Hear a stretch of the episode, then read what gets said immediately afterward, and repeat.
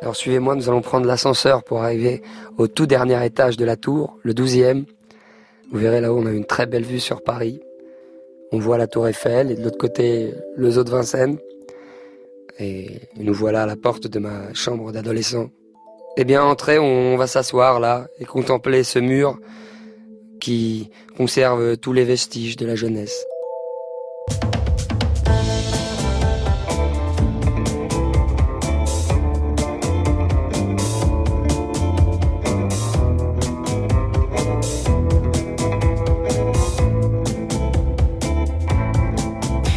Voici devant la porte de la chambre d'ado d'Arthur Teboul, le leader de Feu Chatterton. Depuis 7 ans, le groupe connaît un immense succès. Leur fougue sur scène, leur musique inclassable entre rock, pop, électro, leur élégance, leur lyrisme remplissent les salles.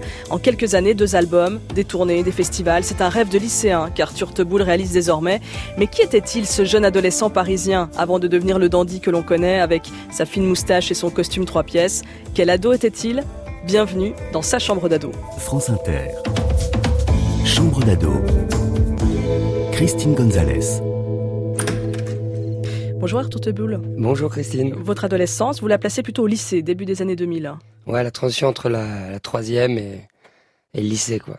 Une période euh, qui est déjà indéfinie. Mm. J'ai l'impression que, ça a commencé tôt et que ça n'est presque pas fini. C'était plutôt heureux comme souvenir? Ouais, carrément. Oui, il y a une, une légèreté, une irresponsabilité qui est assez douce. Et puis, on a eu de la chance aussi, je pense, c'est que à cet âge-là où euh, on fait l'expérience euh, de, soi et des autres, bah, j'ai eu de la chance de tomber sur une bande, quoi, de, très bons copains, dont aujourd'hui deux sont mes camarades de groupe. Donc c'est de Feu Chatterton, ouais. des vieilles amitiés. Que faisaient vos parents? Que faisaient mes parents? Parce qu'ils font toujours aujourd'hui. Euh, mon père a une, il travaille dans, la publicité et ma mère chez EDF. Je grandis dans le 20e. C'était un quartier très très cool parce qu'il était populaire et mixte. Quelque chose qui existe encore là-bas, dans le fond du 20e. Je suis assez fier. Les, amis de l'enfance sont restés les miens. Et parfois, on se dit que si on est si proche encore, c'est qu'il y avait quelque chose dans le dans l'endroit, un terreau fertile, une ouverture d'esprit qui était assez belle. Deux frères? Ouais, deux petits frères. De trois ans de moins et huit ans de moins que moi. Et euh, on, est, on est très très proches aussi, entre frères. Mais ado, déjà, vous étiez proche d'eux? Bah, j'étais obligé, j'habitais dans la, dans la même chambre que, que le cadet. Ouais, ouais, on, on était vraiment très proches. Enfin, je veux dire, je me souviens qu'on se, on se, on se bagarrait pas mal. ah bah voilà Non, c'était, mais on est, on est toujours très très proches. Ouais. En famille, comme ça, c'est, c'est assez, assez chouette. Donc des portes qui se claquent, quand même Ouais, ouais, mais c'est, c'est parce qu'on joue à la PlayStation. Et euh, on est dans la même équipe. Donc il fallait, il fallait assurer, quoi. Mais quand on est dans la même équipe, on est ensemble, on se bagarre pas. Ah ouais, mais il faut, il faut marquer les buts. Et? Donc euh, on est intransigeant, quoi. Ah, si l'autre ne marque pas, c'est lui le responsable. Ouais, faut faire des. c'est marrant parce que c'est un moment où à la fois je supportais pas qu'on joue l'un contre l'autre, fallait que soit dans la même équipe, mais il fallait être à la hauteur, donc ça finissait toujours très mal. Donc vous deviez partager votre chambre avec l'un de vos frères. Ouais. Hmm. Mais c'est marrant, j'ai quand j'y repense, euh, j'ai pas du tout l'impression de pas avoir eu d'intimité. Il y a eu trois moments en fait. J'ai eu quand le, dernier était tout petit, il n'avait pas besoin d'avoir sa propre chambre. Donc moi j'avais ma chambre seule. Ensuite il a grandi, j'ai eu la chambre avec Jules, le second. Et enfin je me suis retrouvé tout seul à nouveau dans une chambre. ça c'est ça représente cette mobilité aussi toute la, la phase de l'adolescence quoi. Ou un moment on partage et puis je me suis retrouvé à construire mon intimité. je me souviens cette chambre où j'étais seul, c'est c'est là que j'ai découvert, pendant que je faisais mes devoirs, euh, Gainsbourg, euh, Variation euh, sur Marie-Lou, toute histoire de Melody Nelson. Et dans l'intimité de la chambre, on peut construire pas mal de choses aussi. Vous faisiez votre propre déco? Ah, c'était important. À l'époque, tout le monde avait plein de cartes postales au mur, il fallait suivre. J'avais un poster de, Bob Marley, un autre de, Ben Harper. c'était assez chouette. Et quoi comme carte postale? Il y en a une petite qui, qui, me reste en tête parce que je, je l'aime toujours beaucoup. Euh, c'était un, petit enfant peinturluré en, en Apache. Euh, il y avait écrit trop de chefs, pas assez d'indiens. J'aimais bien ça. Mais comme je voulais être les deux en même temps. Vous vouliez être chef et indien Ouais. Ça dépendait des jours. Qu'est-ce que vous êtes devenu alors? Bah ça va, je crois que quand on est chanteur de groupe de musique, on peut, on peut être les deux. Et ce couvre-lit là, il, est bizarre. Ah, c'était Integral Jean. Ouais, du jean, je vois, ouais, c'est ça. que Ouais, on vois. était assez monomaniaque euh, à, l'adolescence. Il y a ce truc, quoi. On aime, euh, on aime South Park. Il faut tout avoir. Les mugs, les figurines, les peluches. Bon, là, j'ai un, un couvre-lit intégral jean, et puis il fallait que les oreilles soient en jean. Et tout. Une cohérence, quoi. On, trouve, on cherche un peu. Et South Park, donc c'est un dessin animé euh, typique des débuts des années 2000, qui était québécois ou je dis n'importe quoi? Non, euh, c'est américain, ouais. américain. Ouais. Bah, j'aimais bien le ton, quoi. C'était insolent, euh, très pince sans rire, assez noir, provocateur. À cet âge-là, on, on découvre aussi ça. Mm. Comment se servir euh, de la dérision, de la révolte sans trop de violence. J'aimais bien, moi, ce truc un peu sourd. Et donc, South Park avait ce, ce ton-là. C'est pour ça aussi qu'on aimait bien Gainsbourg. Enfin, que j'aimais beaucoup Gainsbourg. Et Bob Marley Et Bob Marley, je crois que c'était plus pour la- les joints, quoi. la weed. Mais c'était marrant, il y avait ce truc de, de, de, de- d'afficher des, des feuilles de cannabis un peu partout, alors qu'en vrai, on, Vous fumiez pas? Bon, très peu, quoi. On ne Mm. connaissait pas grand chose. C'est un âge où on s'approprie comme ça des, des symboles avant de vraiment les découvrir, de les faire siens. Et donc, on les affiche. On les affiche partout, Besoin sur les sur- Ouais, Besoin de modèles je sais pas de modèle, mais de symbole, quoi, de, de, de direction assez tranchée. Et c'est marrant, maintenant on regarde ça avec tendresse, mais on était très caricatural, ce qui est normal. Mm. Et Ben Harper, lui, alors qu'est-ce qu'il faisait là sur votre mur? Je retrouve un copain d'enfance qui s'affirmait déjà pas mal, parce que c'est pas facile au collège, hein, quand un collège de, de quartier, de, d'assumer un pantalon pas de def, euh, une afro blonde et, et chemise hawaïenne. parce que C'était pas mon cas. Moi, j'essayais d'un peu de, de transiger, donc j'avais des, des, des baskets requins, mais il fallait qu'elles soient en jean, comme le couvre-lit.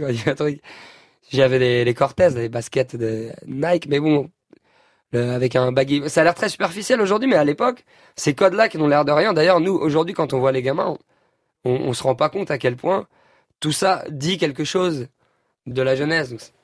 On est enfermé dans ces codes. Et pour en sortir, c'est complexe. Et je retrouve mon, cet ami d'enfance qui me sensibilise à Jimi Hendrix notamment. Et je me mets à écouter WeFM. Et à l'époque, je sais pas si c'est sur WeFM ou c'est un disque qui passait à côté, je découvre l'album Fight for Your Mind de Ben Harper.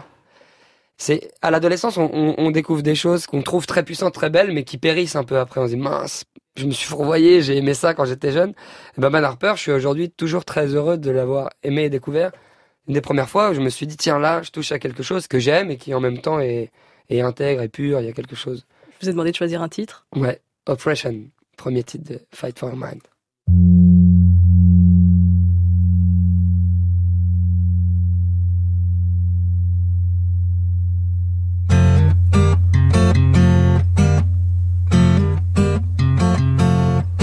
Oh,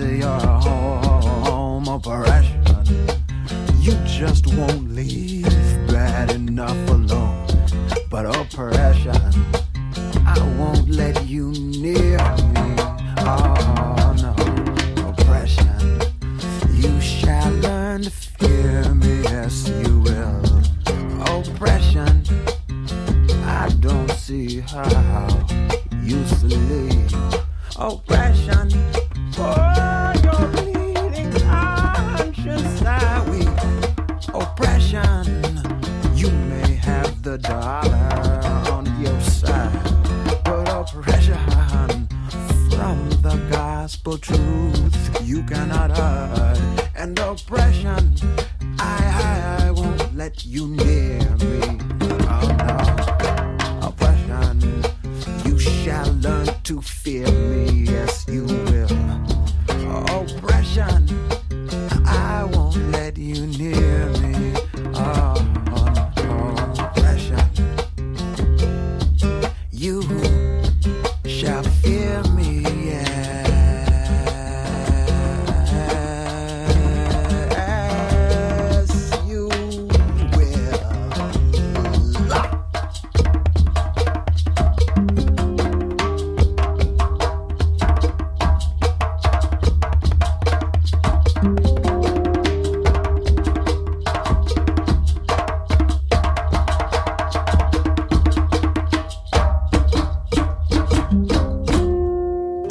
Harper Oppression, qu'écoutait en boucle adolescent notre invité Arthur Tebou, le leader du groupe Feu Chatterton. Vous comprenez les paroles de Ben Harper? Non, toujours pas. Non, ça. je vous pose cette question parce que vous étiez déjà sensible aux mots, j'imagine, à cette époque-là. Vous étiez un amoureux de la littérature, déjà adolescent? Ouais, j'ai, mais c'est marrant, c'est marrant. Ça, ça m'est venu des chansons en fait. J'aimais pas tant lire. Enfin, j'étais pas un grand lecteur, mais j'écoutais beaucoup de chansons déjà. C'est la chanson qui m'a donné envie d'écrire et de lire. Donc il y a eu Gainsbourg. En écoutant Gainsbourg, en mhm. Brassens petit, depuis l'enfance vraiment. Et pareil, Brassens, je pense c'est un bon compagnon d'adolescence parce que il te dit pas ce qu'il faut faire, comment agir, mais il te fait comprendre que tu dois euh, chercher seul à regarder le monde. C'est un bon bonhomme, un bon, un bon compagnon. Et puis il est toujours acide et, et moqueur, à la fois tendre et cruel. Mm. C'est un âge où moi j'ai besoin de ça, savoir comment se poser avec euh, avec un peu d'insolence et d'humour sur le, le monde. Et, et, donc ce sont les d'abord les, les chansonniers qui m'ont donné envie d'écrire. Après j'ai découvert la, littérature. Et euh, adolescent, c'est la littérature beatnik qui m'a beaucoup plu au lycée. Kerouac. Ouais, Kerouac à fond. Puis il y avait cette idée de voyage, de, de fulgurance, de percer quelque chose du monde dans le dans la griserie comme ça, dans l'intensité de l'instant. Et voilà, c'est venu, c'est venu après. Et ils vous ont donné envie d'écrire aussi? Ouais, beaucoup. Quand on découvre quelque chose, parfois ça peut être euh, pas dans la cuisine, quand on goûte quelque chose qui, qui vous illumine, euh, on a envie de le faire. Je pense que si je suis chanteur maintenant, c'est pas, ça, je pensais pas le faire. Je, je connais pas le solfège, je connais pas la musique, je n'ai pas appris. J'ai, j'ai des kystes dans les cordes vocales et tout. Mais j'ai tellement été bouleversé parce que j'ai reçu de certaines chansons que ça m'a donné envie de faire la même chose. C'est contagieux, quoi. Et donc d'écrire d'écrire pour avoir cette intensité-là. Vous commencez très tôt à écrire, vous avez 9-10 ans. Ouais, je me C'est rare ça quand même. Je sais pas trop si c'est rare, je sais pas. On était avec un copain et euh, c'était déjà pour faire des chansons. On voulait faire du rap parce qu'on écoutait, euh, on avait 10 ans, on écoutait l'école du micro d'argent de Et la nuit, on avait une montre Casio à l'époque, il y a une super montre Casio. Quand Qui fait chronomètre Ouais, et puis surtout elle fait une super lumière bleue. Et donc euh, on n'avait pas le droit d'allumer, quoi. On était gamins, c'était la nuit. Donc il y, en a un qui, qui tenait la montre Casio le plus longtemps possible pour euh, illuminer la feuille, pendant que l'autre écrivait. Et puis ensuite, on, échangeait. ça faisait euh, la vie c'est dur, c'est pas mûr, c'est comme un enfer et on doit s'y faire. Je me baladais dans la rue. on a fait cette chanson de rap. on disait il faut qu'on trouve du, faut qu'on trouve du pognon pour produire notre chanson. Et à ce moment-là, au, McDonald's, il y avait le, le jeu Monopoly. Mm-hmm. Alors on est tout le temps au McDonald's pour essayer d'avoir euh, les cases pour gagner un truc quoi. Ça se dit si on a le gros lot, là on peut produire, notre album, de rap et tout. on n'avait pas de nom. Et puis. Euh, Vous n'avez pas gagné. On l'a pas gagné, mais le, le, père de mon copain qui était très engagé à gauche, ça lui a pas plu qu'on se prenne pour des des comment dire des déshérités ou des alors on a notre casquette à l'envers mais bande de bourgeois on avait 10 ans c'était dur de comprendre je comprends c'était un peu dur au lieu d'encourager notre verve euh, artistique il nous en voulait politiquement pour euh, se prendre pour qui on n'était pas il avait pas tort du coup euh, peut-être un peu délaissé de rap dans vous avez gardé son vos textes hein. politique ouais. je pense là je dois pouvoir le retrouver mm. mais il y a des trucs c'est marrant j'aime bien en fait conserver ces papiers, ces moments. Pas parce que j'en suis fier, mais parce qu'ils me rappellent un, instant. C'est hyper émouvant de se souvenir de, ces choses-là. Après, il y en a certains que j'ai vraiment dû brûler, parce que au moment où je les ai relus, la dernière fois, je les ai trouvés médiocres. Et... Mais ça, bon, j'étais un enfant. La vie c'est dur, c'est pas mûr, c'est comme un enfer. euh, vous aviez plutôt un bon goût pour un adolescent, Arthur Teboul. Vous, vous lisiez Apollinaire et Jack Kerouac, vous écriviez de la, de la poésie, vous écoutiez Gainsbourg, Bachung, Ben Harper. Mais vous êtes un peu en marge de ce qui fait le succès du début des années 2000. Est-ce que vous êtes prêt pour un blind test, pour ah juste vous, vous, ramener un peu à la réalité ah, là? ouais.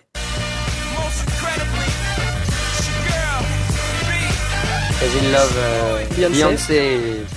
et, Jay-Z. Ouais, J'écoutais ça aussi. Hein. Fallait bien sortir.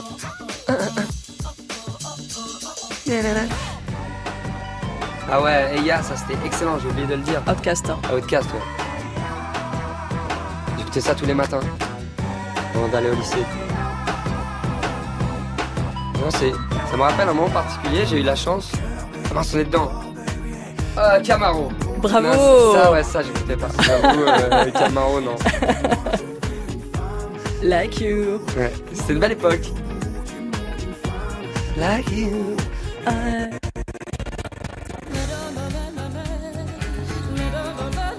purée, purée, attends. J'avais ça. Ah, Shakira Oui. Ah, dur.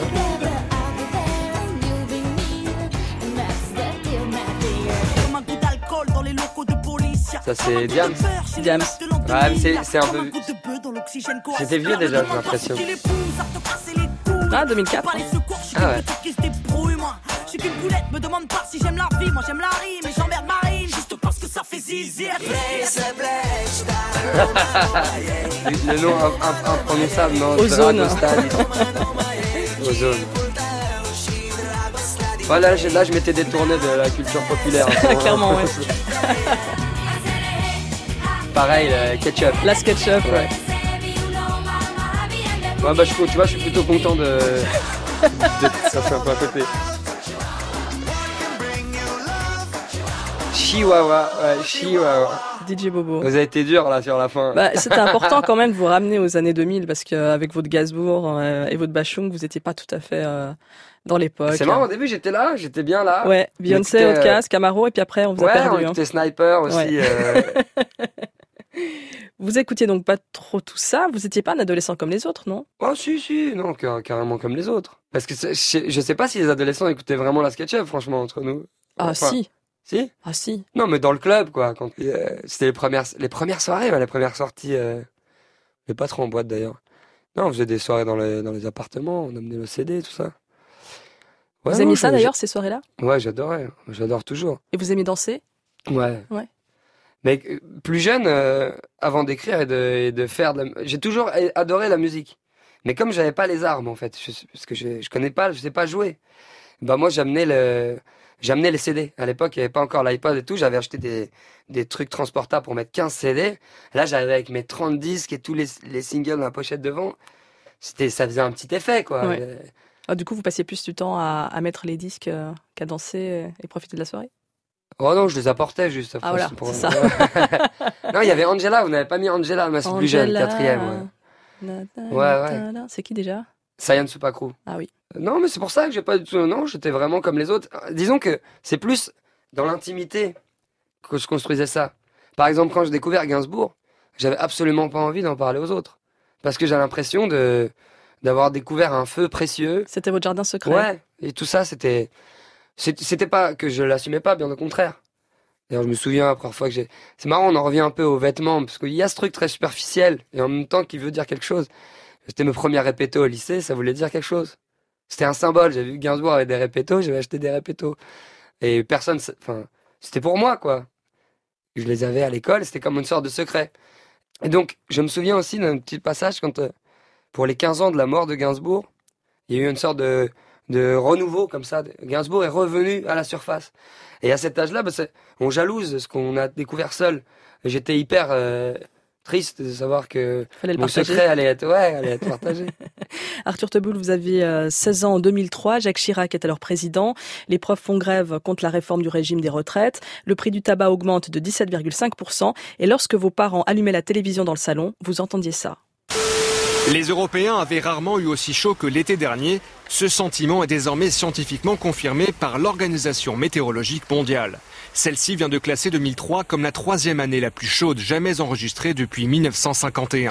Invité par le doyen des députés, rien dans le règlement de l'Assemblée nationale n'interdit à cette jeune femme voilée d'accéder au banc du public. Le scrutin est ouvert. Ce voile, en revanche, comme les autres signes religieux ostensibles, sera prohibé dans les écoles, les collèges et les lycées publics. La loi souhaitée par Jacques Chirac a trouvé dans l'hémicycle une très large majorité à droite et à gauche. Madame Marie Trintignant est décédée ce matin à 10h20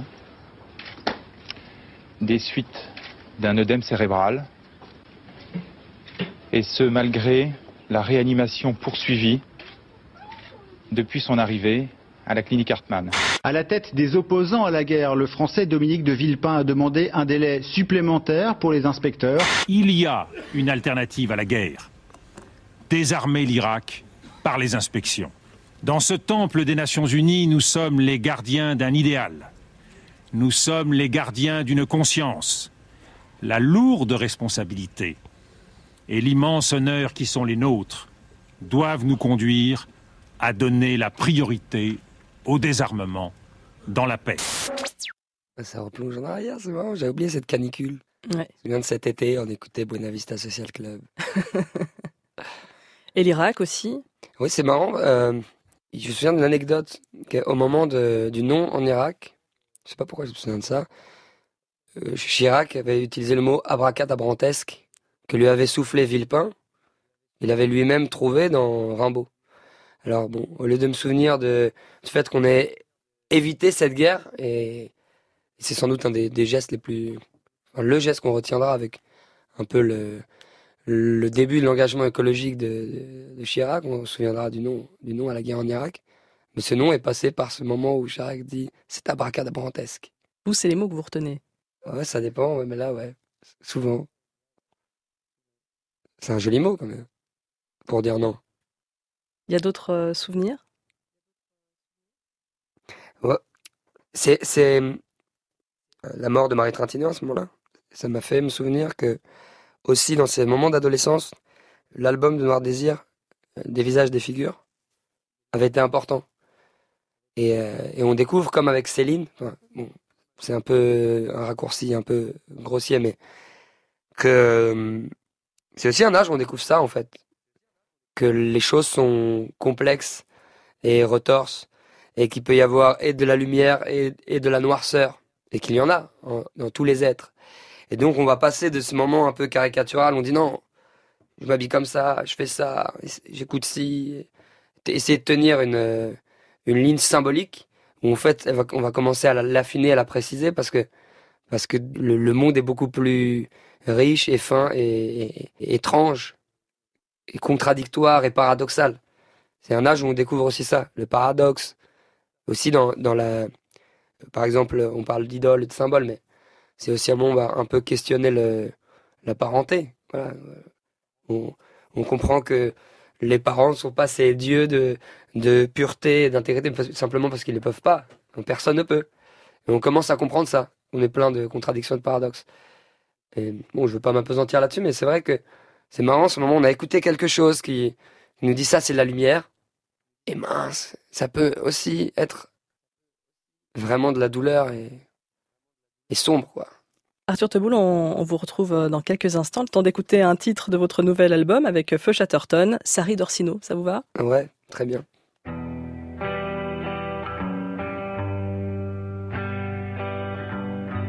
Pour voir Sari d'Orsino, ouais, nous roulons toujours le long de la mer. Comme un grand banc de poissons, le vent tiédissant me file entre les doigts. Juliette avait mis sa robe orangée gorgée du soleil cueilli ce matin. Juliette avait mis là sa robe orangée, gorgée de soleil.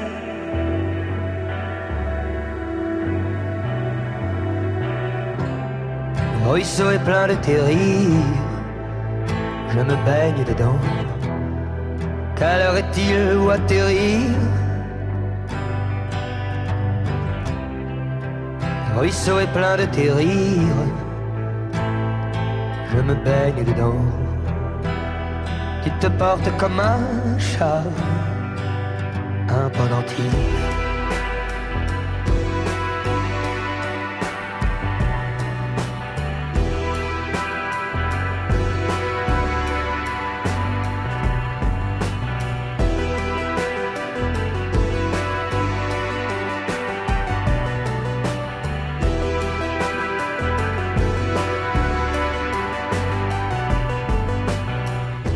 Géant, pommelot, j'ai mordu à tous les fruits de ton verger.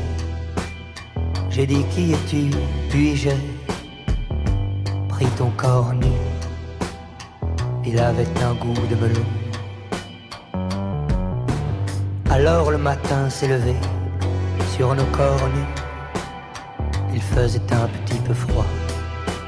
Toi, la première, ce fut toi qui dit c'est l'heure où l'on revêt le manteau de pudeur quand l'aube a couleur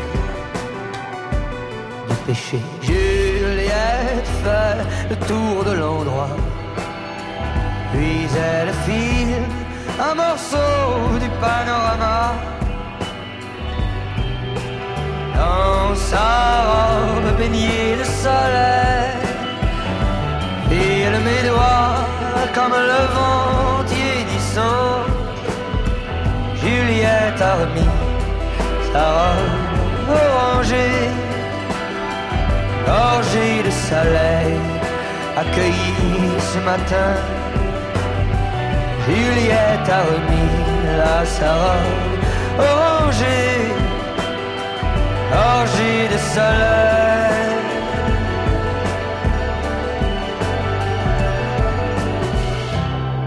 Le ruisseau est plein de tes rires, je me baigne dedans. Est-il pour atterrir? Le ruisseau est plein de tes rires, je me baigne dedans. Tu te portes comme un charme, un pendentif.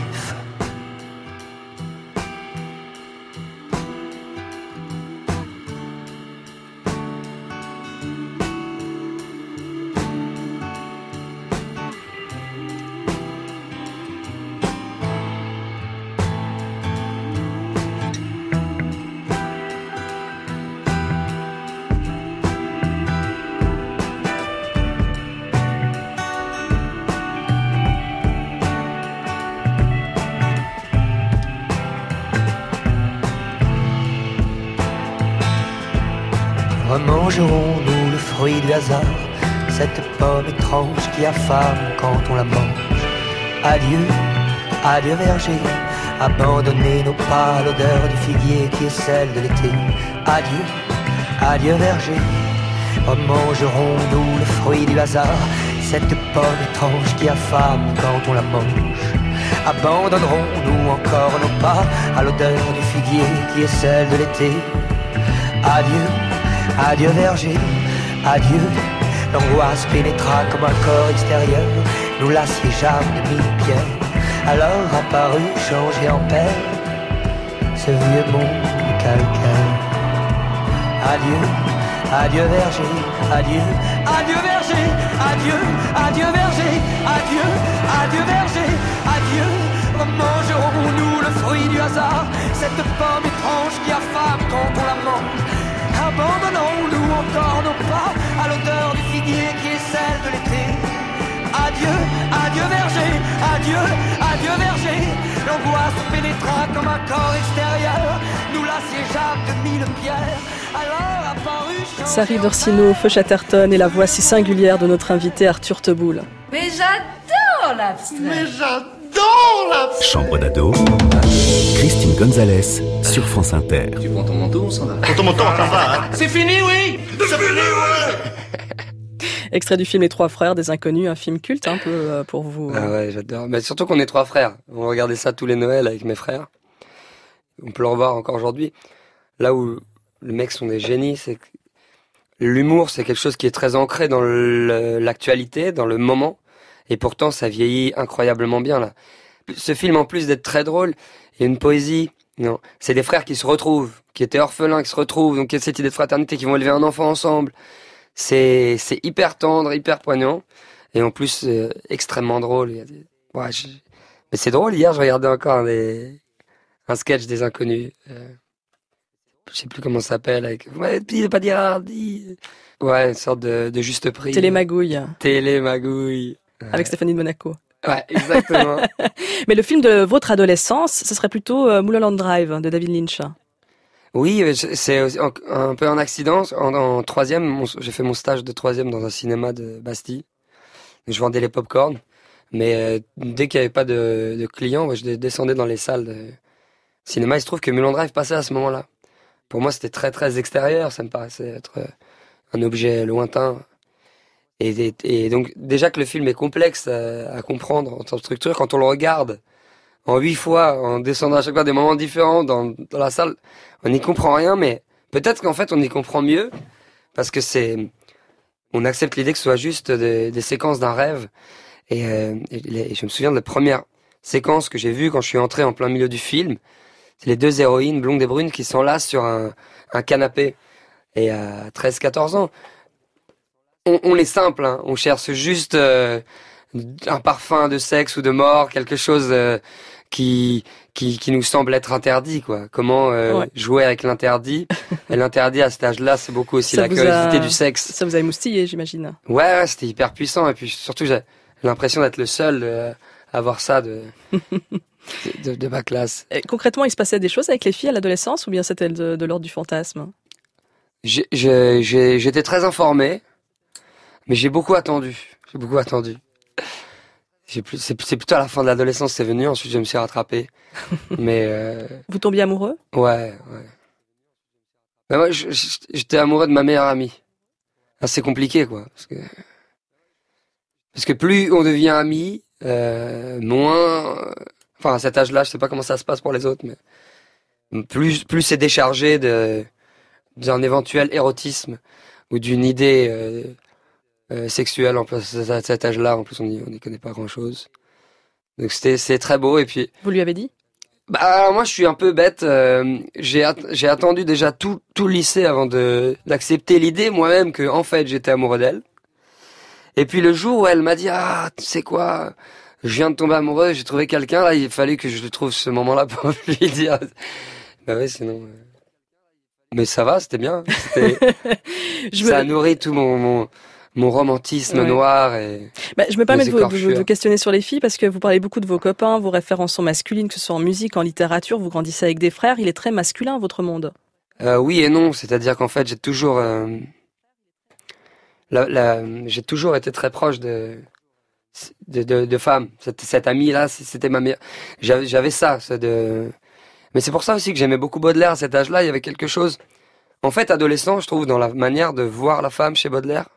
Mais peut-être que c'est, c'est peut-être c'est prétentieux de de juger Baudelaire adolescent comme ça. Mais à la fois de cette altérité dont on se méfie parce qu'elle est purement autre et qu'on et qu'on réifie, qu'on qu'on élève au rang de euh, de divinité. Moi, j'avais ces choses-là avec les femmes. Peut-être que j'ai encore cette manière de de les célébrer et donc puisqu'elles vous échappent de de leur en vouloir. euh, Parce que dans vos chansons, vous n'êtes pas tendre. Hein Oh, ça dépend. vous les assassinez un peu, vos héroïnes. Pas sur ce disque-là. Premier album, oui, mais je me suis calmé. Ma mère s'est inquiétée beaucoup. C'est vrai. On parle de présences féminines. On est quatre hommes à la maison, parce que trois frères, mes trois frères et mon père. Mais je peux vous dire que la seule femme qui est là, elle a, a- a su comment euh, équilibrer toute, toute, toute cette, cette part euh, masculine. Et donc ma mère devait un peu s'inquiéter, parce que c'est vrai que dans mon premier album, je, je faisais naître, mais c'est pareil, ça, je faisais naître des femmes que je célébrais et que j'aimais, et il fallait que je les tue à la fin. Mais sans doute à cause de cette amie que j'ai beaucoup aimée et qui n'a pas voulu de moi. Ah, c'est toujours la faute des autres. hein. Mais là, j'étais triste, quoi. Donc à la fin, ah, bah, fallait, ah ouais, ça se passe comme ça? Ok.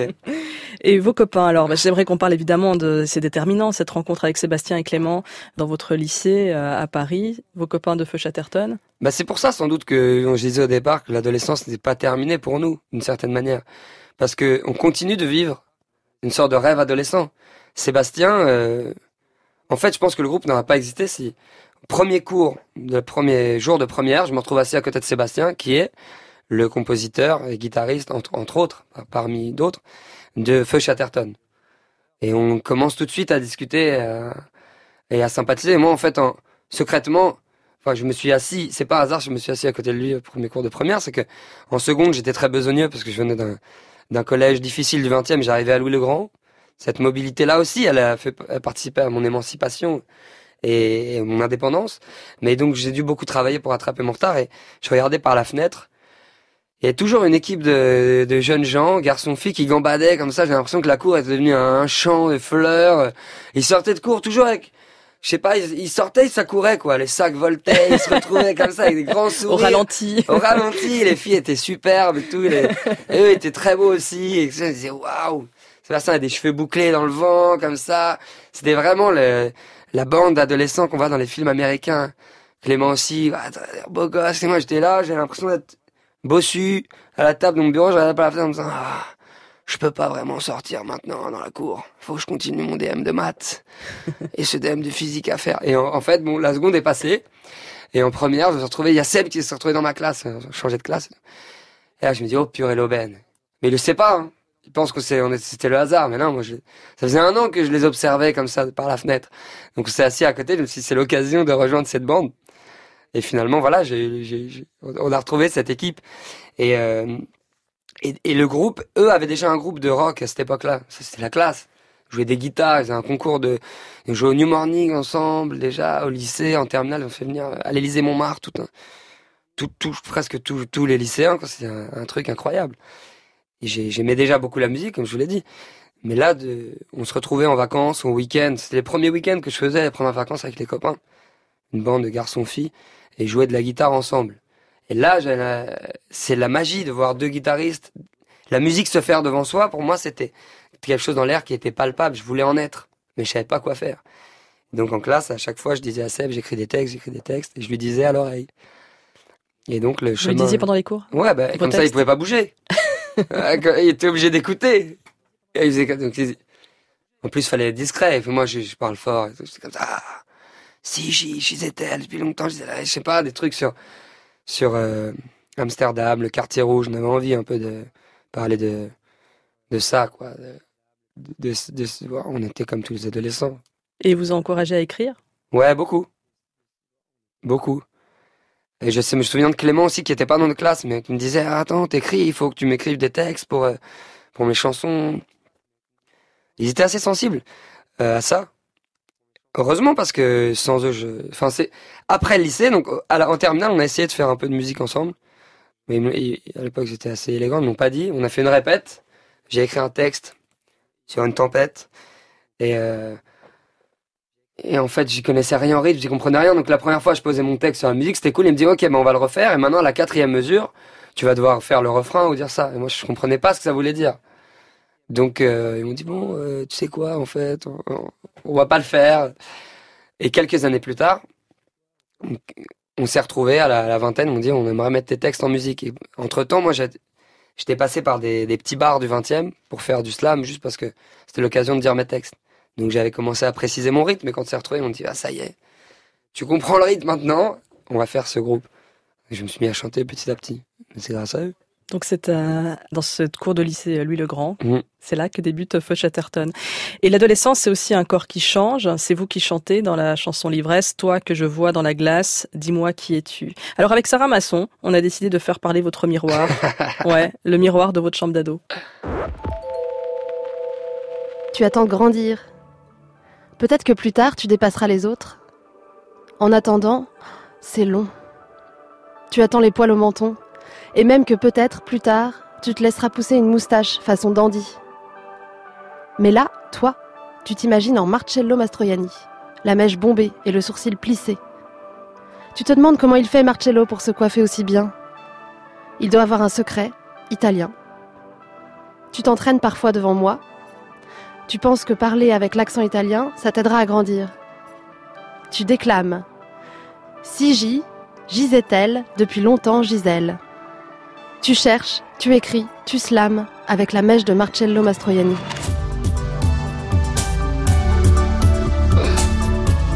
Ah ouais, vous avez retrouvé des photos où j'ai la, la- la mèche comme ça là ou- Ah, C'était l'époque chalala un peu. ouais. Vous attendiez juste de grandir. Bah j'étais le plus petit très longtemps, ouais. Jusqu'en première, le plus petit de la classe, quoi, vraiment. Donc j'avais j'avais l'espoir que ça vienne, mais tant que c'est pas venu, on sait pas si ça va venir. Et puis euh, les choses grandissent pas en même temps. Donc le nez a grandi euh, bien avant le reste, très vite. Puis j'attendais de savoir si le reste allait trouver sa forme, euh, sa, sa forme finale. Mm. C'est venu, c'est venu. Vous êtes grand aujourd'hui. Bon, j'ai une taille normale, quoi. Ouais. Mais non, c'est marrant parce que je, pense c'est un truc. euh, Peut-être ça aussi, enfin, c'est de la psychologie de comptoir, mais quand on est le plus petit de la classe, on doit trouver des armes pour exister. Donc, euh, C'était quoi la la parole, la parole. La parole. Ouais. L'humour, la parole, la verve. Et, euh, alors, du coup, avec le temps, je suis devenu un, un peu moins, un peu moins drôle et, euh, et, et un peu moins fougueux par la parole, parce que je suis, de- je suis devenu un peu plus grand. C'était bien finalement d'être tout petit comme ça. Fallait trouver, fallait réfléchir, fallait trouver des trucs. Et voilà, j'ai fait des petites chansons. Arthur Teboul, on, on, retourne en 2018 et on écoute une artiste que vous aimez beaucoup, c'est Clara Luciani. Ouais, très bien, bien sûr. La baie.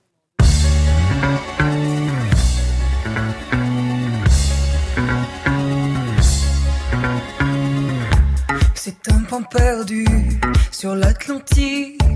C'est exotique,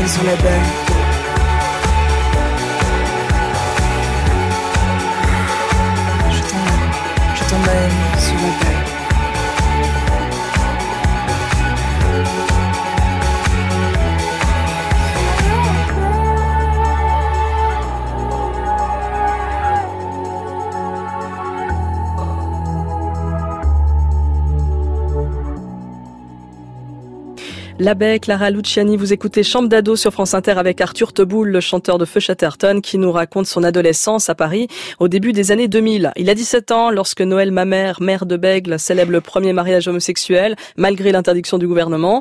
La saga Harry Potter rend hystérique la jeunesse du monde entier. La planète Vénus passe devant le disque solaire et quelque part aux États-Unis, un certain Mark Zuckerberg s'apprête à devenir millionnaire. Parlons Internet ce soir et d'un site qui suscite beaucoup d'intérêt. Il s'appelle Facebook et derrière ce nom se cache en fait une sorte de trombinoscope à l'échelle mondiale.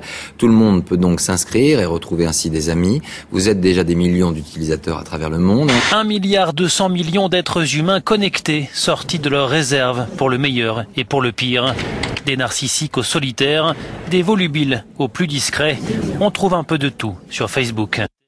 Oui, enfin millionnaire puis euh, milliardaire, très vite. C'était une révolution Facebook. Ouais, on l'a, on l'a pas vu venir en fait. Je me souviens, euh, était terminal, un copain qui me disait tiens inscris-toi comme ça on pourra mettre nos photos de vacances. Au début c'était pour ça. Mais euh, parce que là c'est marrant, il dit- le, le journaliste dit oui pour le- les narcissiques, les volubiles, les discrets. Enfin, c'est faux. hein. Ça pousse les gens à devenir narcissiques, c'est tout. Il n'y a pas d'autre chose. Parce que d'abord, tu commences à dire, ah tiens, je vais mettre des photos de vacances. Après, tu dis, comment je vais faire pour que la photo soit, soit bien posée? Après, tu passes plus de temps à te mettre en scène devant un décor qu'à profiter de tes vacances. Donc, euh, j'ai Facebook avec le groupe, mais pas pour moi. Vous êtes euh, quand même suivi par 58 000 personnes. Ouais, en fait, mais c'est, un- c'est, comment dire, on le prend pour ce que c'est, c'est-à-dire euh, promouvoir son travail. Pour moi, j'ai, pas de complexe avec ça. Promouvoir sa personne, en, tant qu'individu. J'ai eu Facebook, hein, je sais pas, je parle pas euh, sans connaître, mais il y a quelque chose de, d'extrêmement chronophage, d'angoissant à passer du temps. Plus, je me suis retrouvé au bout de 15 minutes à regarder un ami d'enfance que tu n'as pas vu, qui habite je ne sais où, sa femme est enceinte et tu sais plus ce que tu es en train de faire. Tu regardes, euh, mais qu'est-ce que je fais là? Je suis sur une photo d'un type que je connais pas, je connais plus. Je sais pas, on se perd facilement sur ces réseaux, je trouve. Ça, c'est aujourd'hui, mais vous avez 17 ans quand Facebook a, a commencé. Et effectivement, à ce moment-là, difficile de mesurer ce que, quel phénomène ça allait devenir. Ouais, du coup, bah, on s'inscrit quoi. Vous Et puis là, on fait, on pose des photos avec lunettes euh, pilotes, casquette Van Dutch, petite mèche sur la plage. Ça vous a plu d'être un adolescent au début des années 2000 Ou vous auriez voulu être euh, d'une autre époque? Non, c'était génial. Plus, bah, plus on en parle, plus je me rends compte à quel point on était heureux et chanceux. Par exemple, je me dis, on a quand même connu, on a quand même été adolescent avant de basculer dans ce 21e siècle. Alors, il y a eu 2001, bon, les- le 11 septembre, mais c'était encore loin de nous. Je veux dire, depuis les attentats de Charlie Hebdo et l'année après 13 novembre, je pense que grandir aujourd'hui, enfant, c'est être conscient qu'une angoisse est là, que euh, comment dire, une sorte de guerre en fait, un état de guerre, Alors que vous, guerre euh, vous avez la sensation d'avoir grandi dans une forme d'insouciance. une Encore. vraie insouciance. Par exemple, pour cet album, je, suis allé en Italie, dans le sud de l'Italie, à Naples, pour trois semaines. J'ai l'impression que c'est un endroit qui est encore, enfin pour un mois, travaillé, c'est encore préservé de tout ça. J'ai l'impression. Je me suis dit tiens, c'est marrant, j'ai l'impression d'être au XXe siècle, comme si il y a une bascule qui, qui n'était pas faite. Cette insouciance, elle était, elle était, c'était pas juste de l'insouciance, c'était un, un, un fait, une réalité. On était protégés et, et, et, et non inquiets et, et paisibles. Donc, euh, je, me dis que les, les gamins d'aujourd'hui, et, tant mieux pour d'autres raisons, ils doivent ressentir le précieux de la vie puisqu'ils ressentent aussi sa fragilité et, vivre dans un monde qui est menacé. Je veux dire, aujourd'hui, chaque jour, on peut entendre aux infos, tiens, un type a tué des mecs dans la ville, là, chez nous. Et on, et on est obligé d'accepter cette idée tout en essayant de lutter. Mais ça fait que j'imagine que dans le- l'esprit même de naître avec ça, grandir là-dedans, c'est comme grandir avec Internet, c'est quelque chose de différent. Est-ce qu'il reste encore du coup quelques traces d'insouciance? Chez les jeunes? Chez vous? Euh, Oui, plein, tout le Oui, oui. Comment l'exprimer je... Bah, je fais de la musique en même temps. Je veux dire, que- c'est pour ça on parle de, la- de cette adolescence qui se prolonge, mais comment dire, notre but, notre moteur, c'est de continuer à défendre quelque chose qui est dérisoire et léger. Donc c'est de défendre l'insouciance, l'inutile, la gratuité, la dérive. euh. Ça, c'est c'est quand même une, chance d'avoir trouvé par hasard ce chemin. D'autant qu'on le fait avec les, les copains du lycée. Des jours, vraiment, on se regarde comme ça. On, on se retrouve à l'Olympia ou devant 15 000 personnes dans un festival. Ou bien à la Réunion parce qu'on est invité pour jouer, on a pris l'avion. Et on se regarde, on se dit c'est fou, hein, les gars. On, a, on, a, on s'est dit qu'un jour on le ferait et on le fait, quoi. Arthur Teboul, merci d'avoir ouvert votre chambre d'ado pour nous. Je rappelle le titre de votre deuxième album, L'Oiseleur, que vous étiez en concert là tout l'été, mais vous continuez à l'automne avec notamment un concert le 20 septembre à Colombes, le 27 octobre à Troyes, le 8 novembre à à Saint-Lô, et puis euh, un zénith hein, le 24 janvier. Ouais. C'est pas rien ça. C'est un rêve d'ado, ça. et il y aura d'autres dates bien sûr. Belle journée. Belle journée à vous.